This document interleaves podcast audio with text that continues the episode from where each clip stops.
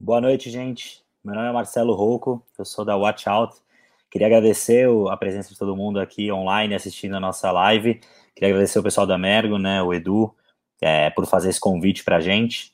É, e eu tô aqui com o Ricardo também, que vai falar comigo um pouquinho sobre a Watch Out. Ricardo está mudo. Ah, obrigado. É, boa noite, eu agradeço a todo mundo também que, é, que convidou a gente para falar um pouco sobre o nosso projeto. É, meu nome é Ricardo, eu sou publicitário e também trabalhei junto com o Marcelo, é, junto com o projeto da Watch Out. Bom, vamos lá, gente. Vou contar um pouquinho para vocês como que surgiu é, a Watch Out, né? É, então, a gente participou do Hackathon Autismo Tech no começo, é, no começo de setembro, agora final, final de agosto, começo de setembro. É, e nós ficamos com a quarta colocação no evento, né? No Hackathon.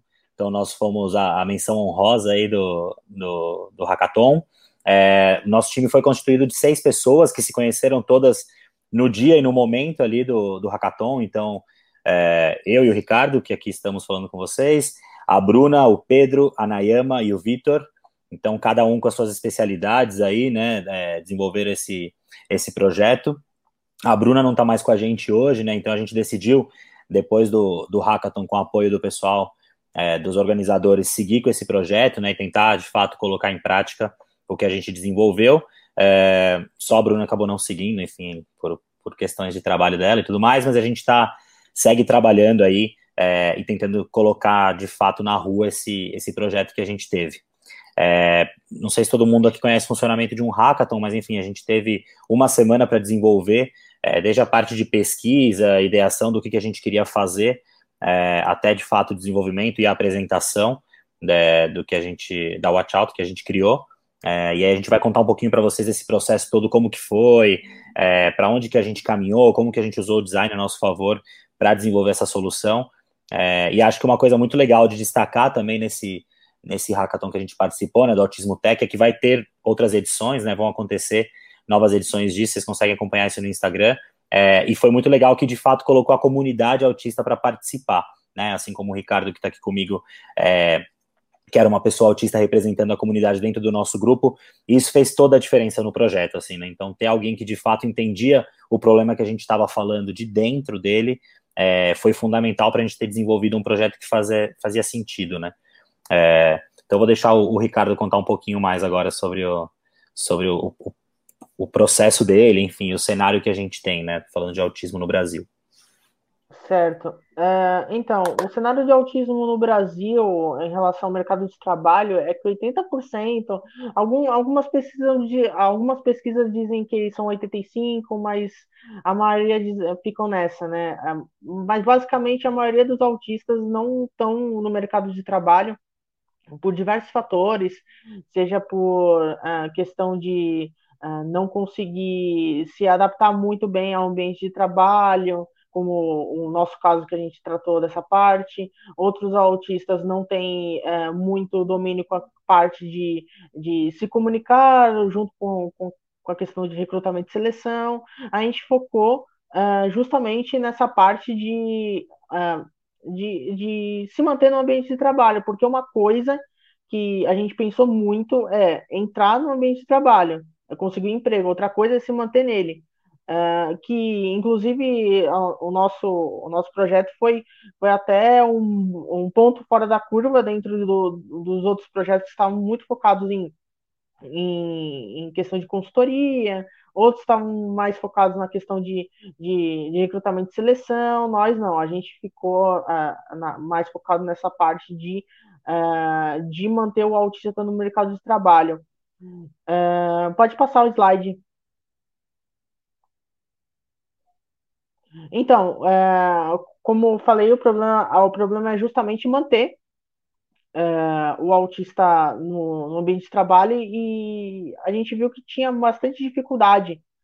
Mas, obviamente, dá para colocar essa dificuldade como uma, uma oportunidade, porque o autista é como um profissional qualquer, né? ele tem as suas potencialidades, seus pontos de melhoria. E, então, levando tudo isso em conta, a gente viu isso como uma oportunidade de, de pegar mais profissionais uh, bastante capacitados uh, no mercado de trabalho, não só uh, dentro da área de TI, mas também em qualquer outra área, muito voltado à questão de, de área especializada, né? Eu, por exemplo, sou da área da, da, da comunicação, então são, coi são coisas que a gente levou bastante em conta para desenvolver o projeto. Uh, quer falar alguma coisa, Marcelo, em relação a isso? Quero. É, é, eu acho que como, como o Ricardo disse, né, quando a gente começou a pensar no, no que, que a gente ia trabalhar, no que, que a gente ia fazer, né, para resolver esse desafio do, do hackathon, né, a gente acabou usando as técnicas aí do, do processo de design thinking, né, é, e como eu falei, foi fundamental ter o Ricardo dentro disso, assim, porque conversando com ele, né, quando, quando a gente lia o desafio do hackathon, era muito natural que a gente partisse para alguma coisa de, putz, como que a gente vai fazer com que mais autistas cheguem até as empresas, né? Então, naturalmente, você pensa em processos de recrutamento, processos de seleção e tudo mais. Só que ouvindo muito do Ricardo, das experiências dele, é, a gente percebeu que, assim, existiam vagas, que existiam algumas plataformas tentando facilitar esse acesso, é, só que o problema, na verdade, era quando você chega, quando o autista chega ao mercado de trabalho e ele não consegue se manter porque os ambientes de trabalho são, são complicados, né? Acabam, acabam despertando é, sensações e trazendo problemas que os autistas não conseguem lidar no dia a dia. E aí eles acabam saindo. Então, assim, de que a, a gente pensou, né? De que, que adianta fomentar tanto que, que os autistas cheguem até lá se quando eles chegam eles não conseguem se manter? É, então, assim, trazendo isso para o pro processo de design, como eu disse, é, o Ricardo já trouxe algumas ideias para a gente quando a gente começou é, a conversar, né? Quando a gente teve o grupo formado. E aí, então, essa parte de entendimento do negócio, de abrir para entender os problemas, né? É, ele trouxe isso muito forte já com a visão dele. Então, o que, que ele vivia, o que, que ele sentia na pele, né? É, de, e aí a gente começou, putz, acho que isso é legal, isso a gente entende que é legal do seu ponto, mas a gente entende que não é tão válido do ponto de vista de solução, então vamos pensar em outra coisa, e a gente acabou fechando numa das ideias que o Ricardo trouxe, é, e aí a gente entrou nessa parte de definir isso, né, de refinar é, essa ideia que ele tinha, né, então tá, então como que a gente pode resolver isso com tecnologia, é, como que a gente vai trabalhar para desenvolver uma solução que resolva esse problema, que era basicamente pautado em cima do Meltdown, né, é, para quem não conhece, Meltdown é, é mais ou menos uma, uma fazendo um, uma analogia, né, como se fosse quando uma, uma pessoa que não é autista tem o burnout, né? Então a pessoa tem uma crise sensorial é, e ela pode ser causada por vários fatores, mas principalmente por luz ou por som. Então, é, como que você faz um processo todo inclusivo e fala que você quer trazer um autista para sua empresa, mas na hora que você coloca ele para trabalhar é um ambiente super iluminado, com muita luz ou com luz piscando a todo momento, barulhento, é, enfim, ele não vai conseguir ficar. Então a gente acabou focando nisso, né? Nessa hora de definição, a gente falou, então tá, então a gente vai focar de fato para resolver esse problema, a gente vai pensar no ambiente, né? Então depois que o autista entra de fato no, na empresa. E aí a gente começou a, a desenvolver ideias, né? Ah, como é que a gente vai fazer isso? A gente vai fazer isso com, com um sensor, então será que a gente consegue colocar esse tipo de sensor é, num. Será que vai ser um wearable que a gente vai desenvolver, né? Será que vai ser um relógio? Será que dá para usar os relógios que a gente tem hoje em dia é, inteligentes para conseguir ter esse tipo de sensor, e aí a gente percebeu que talvez fosse muito específico, visto que tem vários modelos de, de wearables diferentes, que a gente conseguisse colocar o mesmo sensor em todos, ou contar com isso em todos. Então a gente acabou partindo para, ao invés dessa solução estar é, junto do, do nosso público, ela estar no ambiente, e a gente regulamenta o ambiente é, e consegue mandar esse tipo de informação para o usuário, né? Então, é, na hora de prototipar isso, o nosso time de desenvolvimento foi atrás de soluções simples, é, facilmente escaláveis para a gente resolver isso. Então, trabalhou com, com a ajuda do Raspberry Pi, né, para conseguir é, desenvolver esses sensores que estão no, no ambiente de trabalho e identificam se tem muito problema de luminosidade ou de barulho.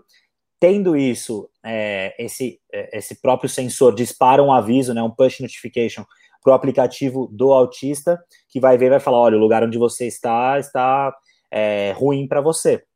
Ele é perigoso, sai daí.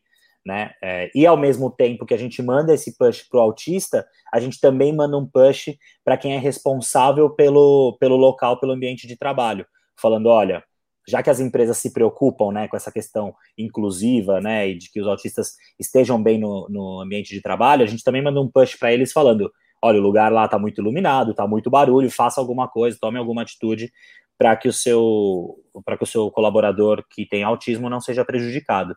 Então a gente acaba optando, é, trabalhando com os dois lados, né? Tanto com o usuário que está ali, que pode desencadear uma crise, como com a empresa que também se preocupa em que em não deixar chegar nesse ponto, né? É... Lembrando, lembrando uma coisa que esse esse, é, esse, produto que a gente fez, uh, ele não tem uma uma um, um limite uh, de certa, digamos assim, um limite padrão. Ele vai, uh, ele vai meio que se autorregulando dependendo do ambiente que está inserido, né? Por exemplo, a questão dos decibéis, né? tem, vão ter lugares que, que esse limite só vai ter a notificação do push dependendo a, a 80 decibéis, a, a, a, a 60, então é variável. Então, é claro que a gente vai ter uh, padrões, uh, vão ter alguns níveis de para escolher pré-determinados, porém uh, o aplicativo já vai se autorregular dependendo do, do, da ocasião do uso, né, no caso. É, acho que com, com, própria questão de machine learning, né, inteligência é. artificial, é. a, os próprios sensores vão aprendendo e a gente trabalhando nesse, nesse ecossistema para aprender com o que está acontecendo e facilitando é, esse entendimento por parte dos sensores, né?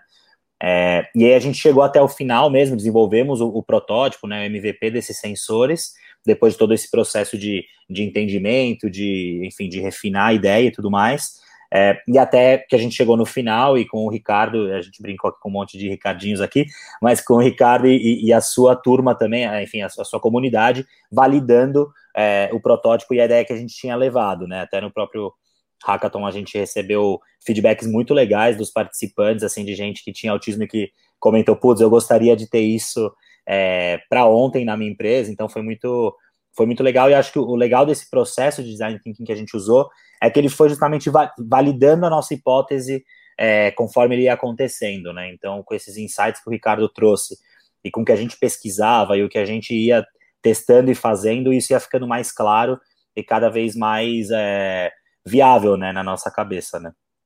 É, então, assim, só destacando, né, que a proposta de valor, assim, que o nosso, nosso produto tinha é justamente fomentar essas condições ideais, né, no local de trabalho, para que a empresa que de fato se diz inclusiva, que ela faça alguma coisa por isso, né, e a gente imagina que esse tipo de produto depois pode ir para locais públicos, né, para shoppings, para é, restaurantes, enfim, para uma série de lugares, pensando na inclusão mesmo aí do, dos autistas, que já são uma parte relevante da, da população, né?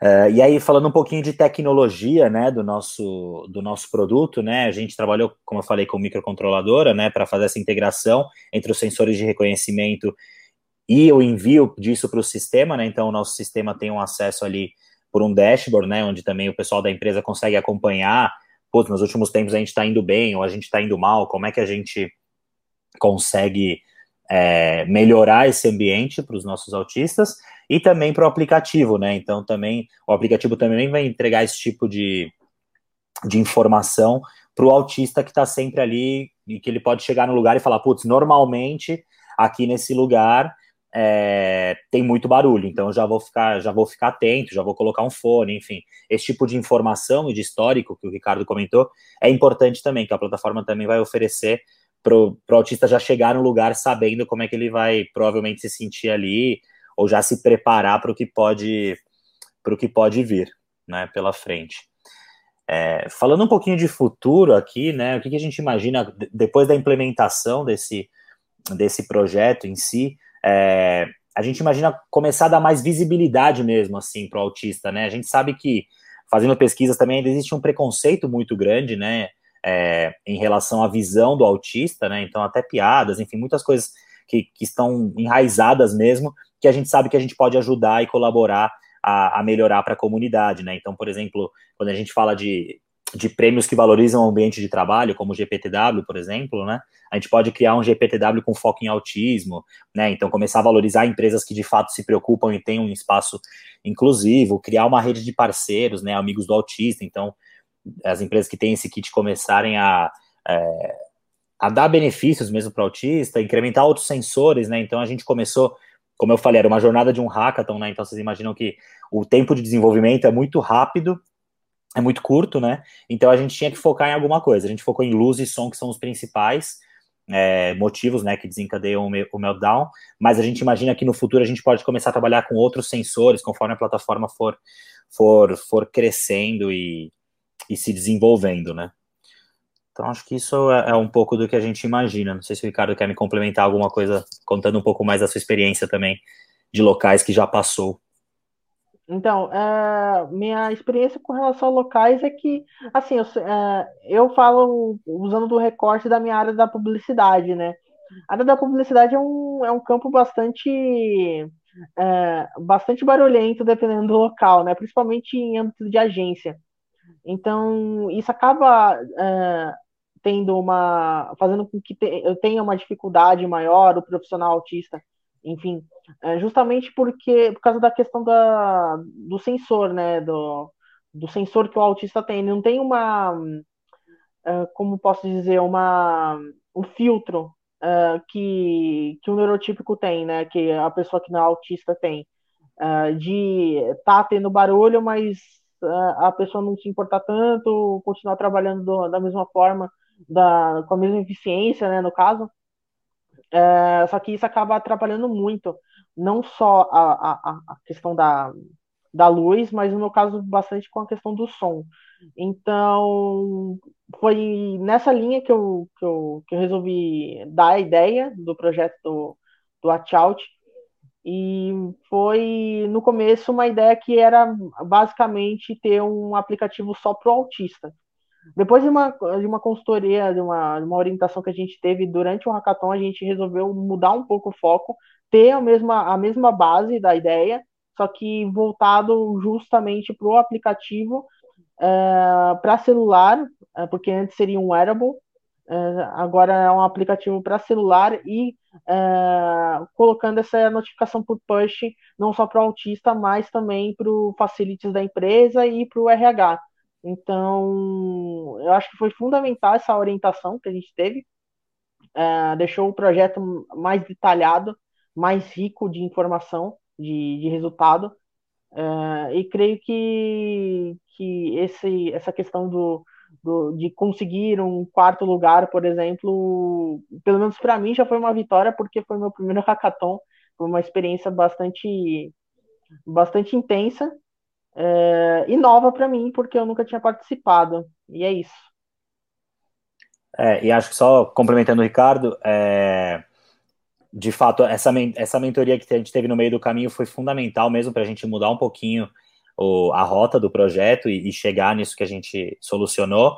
Mas acho que, falando especificamente de design voltado para o usuário, né, é, com foco no usuário, é, mais uma vez, se a gente não tivesse o Ricardo no grupo, a gente jamais teria chegado numa solução é, como a que a gente chegou, porque de fato ter alguém que, que vive aquele, aquele problema, que vive aquela situação no meio é, é fundamental. Por isso que também a gente destaca muito a questão de diversidade né, nas empresas, nos grupos de trabalho, enfim, em qualquer lugar, porque de fato, se você não tem todo mundo representado na mesa, você não vai conseguir ter o mesmo local de fala mesmo, e os mesmos pensamentos, as mesmas visões do que aquela pessoa vive.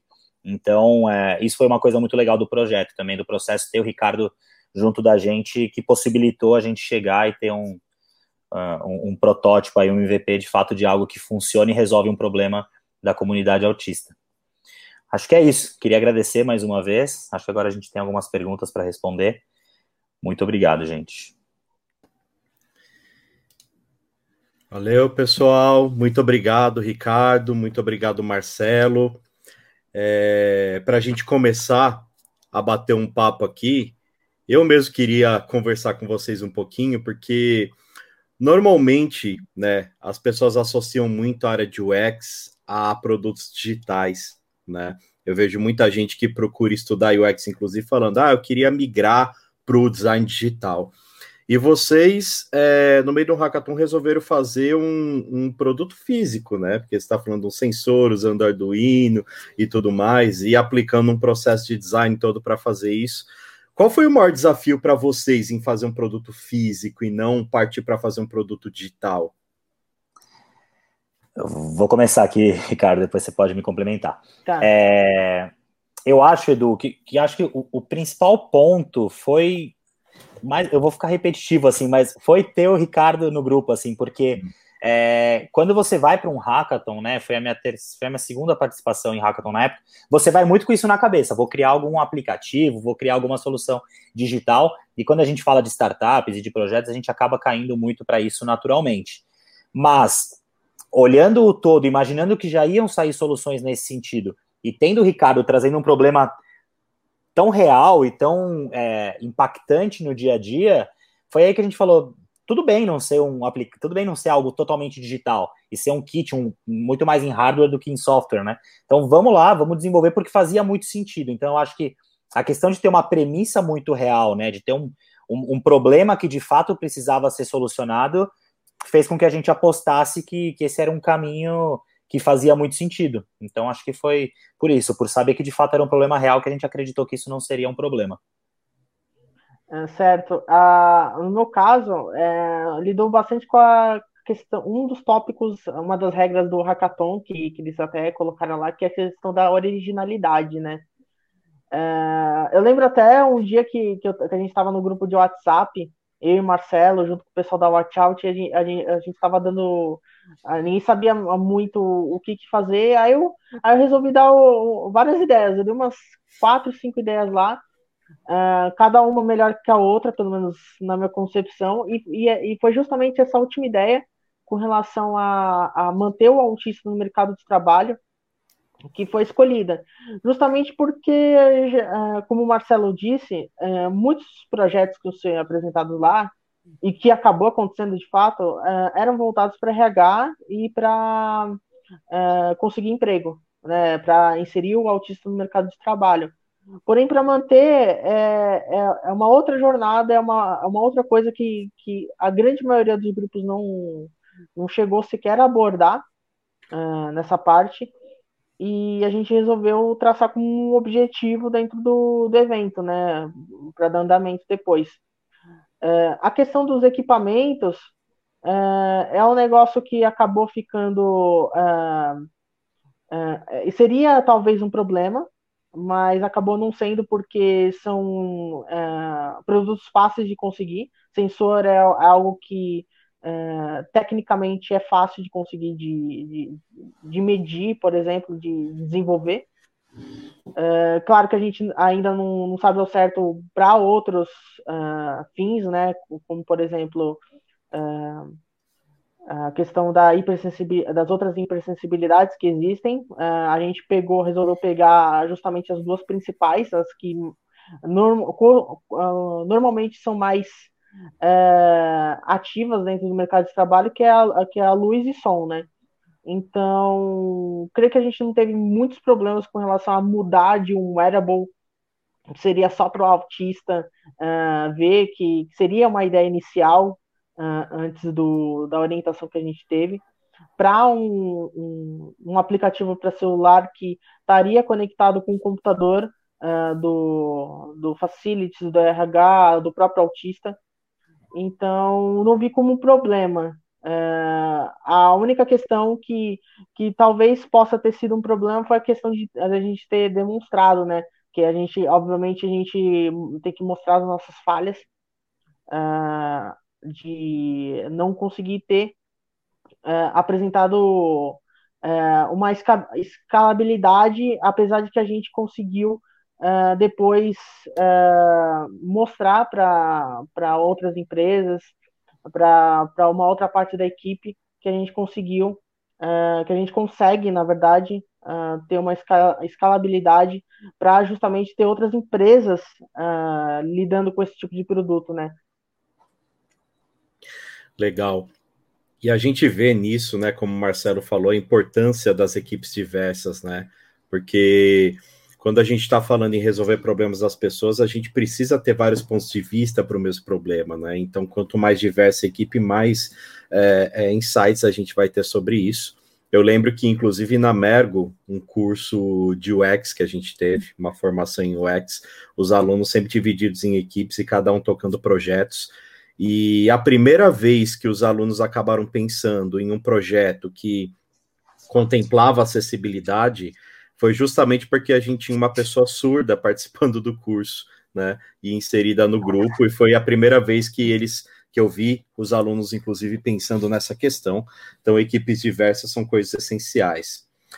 É, tem um, um comentário aqui do Fabiano dizendo: sou pai de autista e essa é uma grande preocupação. Projetos assim permitem visualizar um futuro mais promissor. Sucesso na jornada.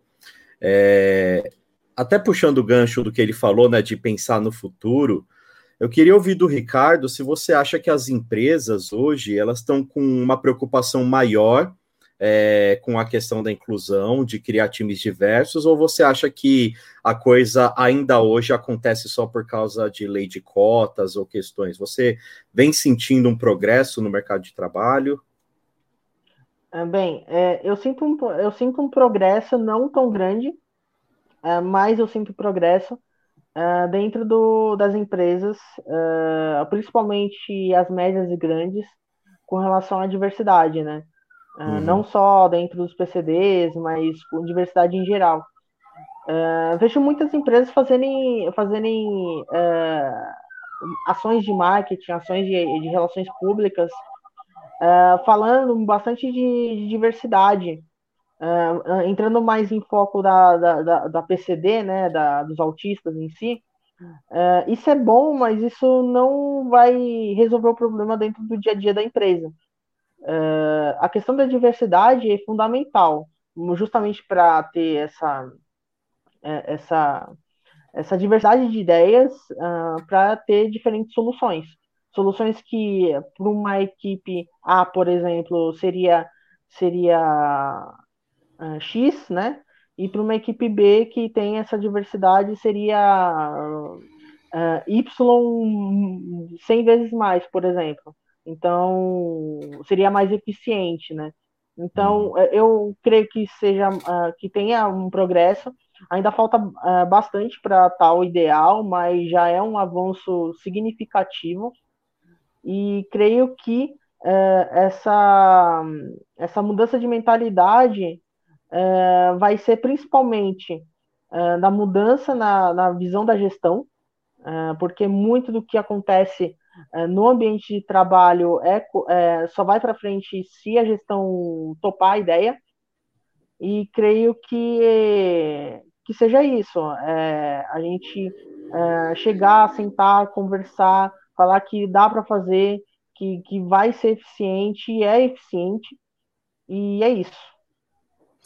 E acho que só complementando o que o Ricardo disse, né, é, e aproveitando para fazer um breve jabá, uhum. é, que na verdade, assim, acho que é um momento importante para a gente estar tá falando disso, é, já que a gente tem muitas empresas repensando escritórios e repensando modelos de trabalho, né, por conta da pandemia. Então, tem muitos escritórios sendo reconstruído, é, tanto com questão de distância, de distanciamento, como questões de, de pensar na usabilidade do local mesmo. Então, é, de repente, o nosso, nosso produto, também nosso projeto é uma coisa boa para entrar nesse momento de repensar os escritórios e torná-los já mais inclusivos também nessa volta para o novo normal ou para o que a gente for viver, enfim, daqui para frente. Legal. Tem dois comentários aqui, né? A Sônia está falando, quando a pessoa estiver se movimentando muito na cadeira, o sensor identifica e dá um alerta para ela fazer uma pausa para caminhar, correr, evitando possível crise. O que acha? A Nanda falou algo parecido. Seria muito legal um alerta de pausa com hiperfoco. Muitos tendem a se esquecer do descanso, uma volta, uma rede, uma pausa para não ter sobrecarregar, é, sobrecarregado sensorial. Né? O que, que vocês acham disso? Vocês chegaram a pensar em algo nesse sentido também? Isso depende oh. muito de que pé está o projeto, né? Também vi uma pergunta, oh. vou procurar aqui perguntando em que pé está o projeto em termos de lançamento. Certo, eu posso responder, a, a Marcelo, responder a pergunta do hiperfoco, a questão do Com hiperfoco. certeza. É que assim, é, o hiperfoco, uh, para quem não sabe, é um interesse muito focado em um assunto específico. É, caso o autista se, é, tenha a conveniência de trabalhar no seu hiperfoco, como, como já vi casos acontecerem, é, eu creio que não entra na questão do, do, da crise sensorial.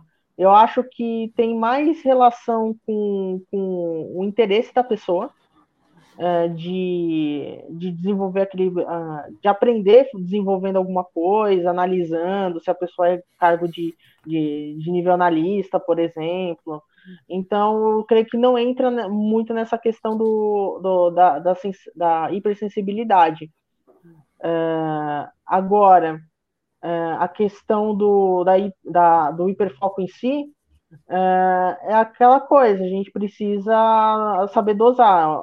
Claro que é sempre bom ter um, uma pessoa que seja focada no trabalho, né, para uh, ah, desenvolver um projeto mais rápido, com mais eficiência.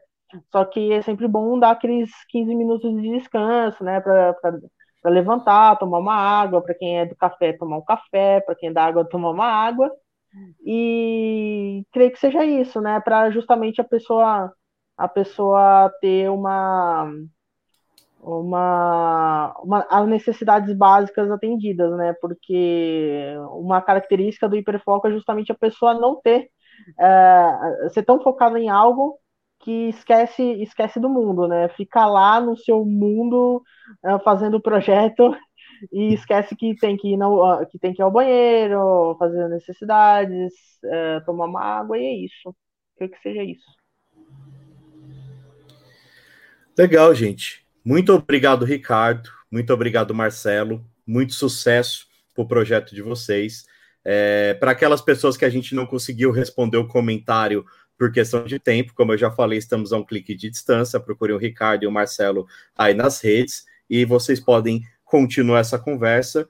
Então, muito obrigado. Daqui oito minutinhos a gente volta para a próxima palestra. Tchau, tchau. Perfeito. Obrigado, Edu. Tchau, tchau. Valeu. Obrigada.